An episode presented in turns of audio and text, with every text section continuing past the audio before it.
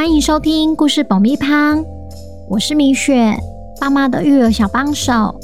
这是一个适合全家大小的 Podcast 频道，每周在这里分享一则有趣的故事，跟着小朋友一起冒险，一起学习。本周要讲什么故事呢？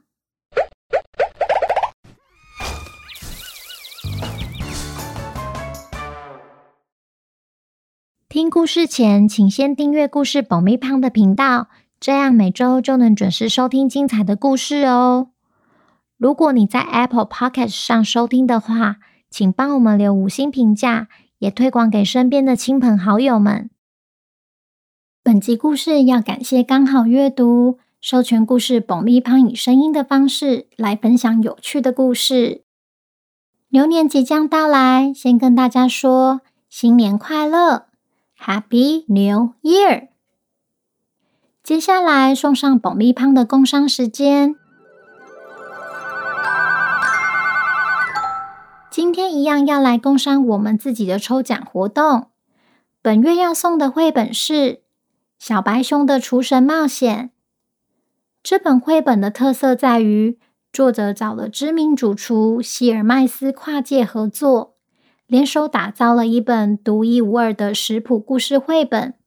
米雪还是第一次看到这么有趣的作品。当爸爸妈妈陪小朋友共读时，不但可以认识可爱又逗趣的创意食谱，就像是一起动手做亲子料理，还可以借由天马行空的插画呈现，启发小朋友的无限想象力。想和小白熊展开一场奇幻的美食大冒险吗？故事结束后会公布抽奖办法，记得要听完哦。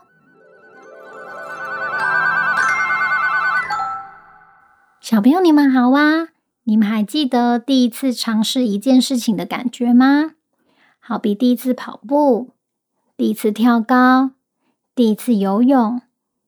每个人在接触新事物的时候，都会有一种既兴奋又紧张的感觉。就像是今天的故事主角小白熊，因为一场意外灾害而跟爸妈走丢，迫使他独自一个人踏上一段奇幻的旅程。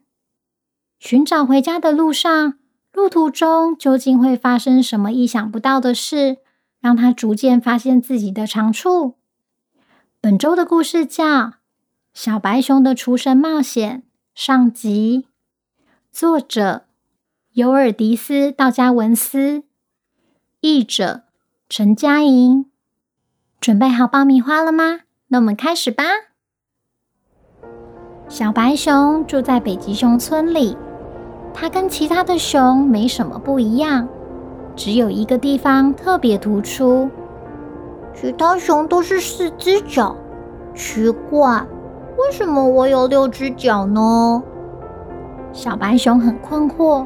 他不明白为什么他有六只熊掌，但熊爸爸说：“总有一天你会找到原因，只是你得先体验一些事情。”此时，熊妈妈叫熊爸爸：“与其花时间想东西，不如去院子里帮忙铲雪比较实在。”在北极熊村里，大家都知道。小白熊的爸爸是只很聪明的哲学熊，很喜欢思考，就连铲雪时也总是想个不停。虽然小白熊疑惑归疑惑，但好像也觉得自己拥有六只熊掌，似乎也还可以。但也因为这样，其他白熊小朋友们都不愿意跟他一起玩冰上曲棍球，因为跟他玩呐、一定会输。不仅如此，小白熊吃东西还很快呢，慢慢吃，吃那么快是没有办法好好品尝这么好吃的可丽饼。这可是妈妈的爱心呢。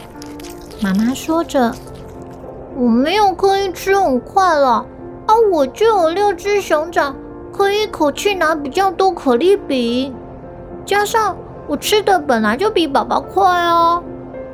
原来熊妈妈很会做可丽饼，在北极熊村里可是出了名的可丽饼公主。有一天晴朗的早晨，小白熊走到熊码头的尽头，喃喃自语说：“妈妈是可丽饼公主，爸爸是哲学熊，那我又是什么呢？”他坐在冰桥上，一边思考，一边晒着暖乎乎的太阳。小白熊很快的就睡着了。突然间，天摇地动，轰隆作响。小白熊被吓醒，发现自己的后脚被冻在冰里，动弹不得。他才想起爸爸曾说过，北极熊的第一守则是：脚泡在水里时，绝对不可以睡着。哎呦，原来是冰镇，就这么刚好发生在我的脚冻住的时候。他回过头。看见自己躺在浮冰上，慢慢飘离北极熊村。小白熊想哭，但北极熊第二守则则提醒了他：就算碰到不幸的事，也不能哭，不然眼睛会冻僵。他深呼吸三次，开始用尖尖的爪子挖卡在冰里的后脚。花了一天时间，终于让四只后脚全都重获自由了。可是，北极熊村早就消失在他的眼前，四周只剩下大海和海平线上的夕阳。这时，有人大叫：“吃晚餐啦！”哎，是谁在叫他呢？小白熊看着远方。还传来阵阵食物的香气，他的六只熊掌赶紧用力划，游到岸边。眼前是一群奇怪的生物，有着大大的绿眼睛、四条腿、皱皱的橘色皮肤，而且闻起来就像是胡萝卜。他们呆站着，互看了对方，形成强烈的对比。小白熊很白。而对方又好橘，彼此都感到疑惑。有人叫我来晚餐吗？小白熊鼓起了勇气问：“你突然出现，害我们都忘记要吃晚餐了。来来来，一起比赛，看谁先跑到大餐桌吧！”小橘人很热情的邀约。橘色胡萝卜妈妈煮的胡萝卜汤端上桌了。每个人都有胡萝卜派跟一杯现榨的胡萝卜汁。小白熊问候过大家后，便开始大快朵颐。最后快吃完的时候，还忍不住舔一下盘子，实在是太好吃了啦！就这样，不知不觉，小白熊在小巨人的村庄里住了一个星期。有天，小白熊才发现。他们吃的胡萝卜并不是轻易得到的食物，而是来自于难以到达的胡萝卜山上。胡萝卜山看起来很像一颗倒过来放的胡萝卜，非常陡。上山顶唯一的方法就是把危险抛在脑后，拼命的往前跑。有一天，小白熊想尝试跑上山。帮他的朋友们拔一些胡萝卜，不过小白熊比小巨人更笨重，没办法一口气跑上山，才跑两步就跌坐在地上。这时，小白熊想起了北极熊第三守则：如果你不小心跌个四脚朝天，至少要再试个两次才可以放弃。小白熊不放弃。一步一步的往上爬，抵达山顶后，小白熊便采了一大篮的胡萝卜跟一大袋的甜菜根，准备下山。下山的路比上山更难，因为他手上提满了东西。不过幸运的是，他安全抵达山脚下，完全没有摔倒。小橘人听到有甜菜根可以吃。个个都瞪大双眼，因为他们从来没有听过甜菜根。小白熊煮了甜菜根汤，请他们喝，感谢小橘人平常对他的照顾。而小橘人尝过汤后，他们非常非常喜欢这道料理。不知不觉又过了一个礼拜了。正当小橘人吃了甜菜根，长得又高又壮时，小白熊开始想家了。小橘人为了答谢小白熊上山采胡萝卜，还有甜菜根这个秘密时，小橘人做了一艘船送小白熊回家。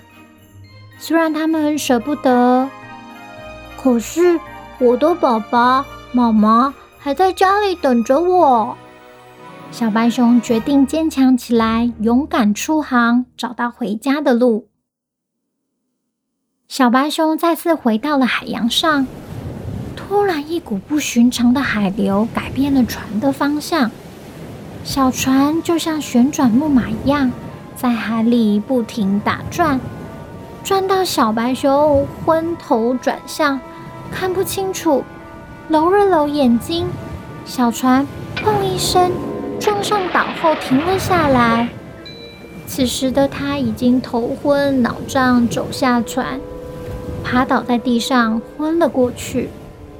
就在这个时候，从远方传来一个陌生的声音，到底是谁呢？小朋友猜猜看，小白熊究竟遇到了谁？头昏脑胀的他会因此无法持续前进，寻找回家的路吗？让我们期待下周的《小白熊的厨神冒险》完结篇。要来公布抽奖办法喽！请爸爸妈妈先追踪故事爆米花的 IG 和刚好阅读的 IG，再到抽奖 po 文底下留言给米雪新年祝福，并标记两位你的好朋友或爸爸妈妈的好朋友。最后别忘了给抽奖 po 文一个爱心，就可以参加本月的抽奖活动喽。二月十九是活动截止日，要在那之前完成才算数。记得要同时追踪刚好阅读，才符合抽奖资格哦。我们会在二月二十一公布得奖名单，祝你们好运。同时，我们也会在节目资讯栏中附上购买链接。如果孩子喜欢的话，也请爸爸妈妈以购买实体书籍的方式支持佛心出版商，一起守护这些好绘本吧。最后，我要跟二月的寿星、桃园杨梅的品佑、台北文山的钟米宝、高雄的杰祥、基隆的王晨宇、桃园的彤彤、新北的刘全熙、云林麦寮的天天、台北文山的 Chelsea、新北汐止的洛星米粒。新北的邱鹏画，新北板桥的奕晨说生日快乐，Happy Birthday！希望故事保密胖可以持续陪伴你们平安、健康、快乐的长大。也欢迎来故事保密胖的 IG 告诉米雪，你今年许了什么愿望哦。三月的寿星们，如果想要收到米雪的生日祝福的话，请爸爸妈妈透过节目资讯栏的报名链接，完成相关资料的填写。下个月米雪就会在节目中祝你们生日快乐哦！那么下周见，拜拜。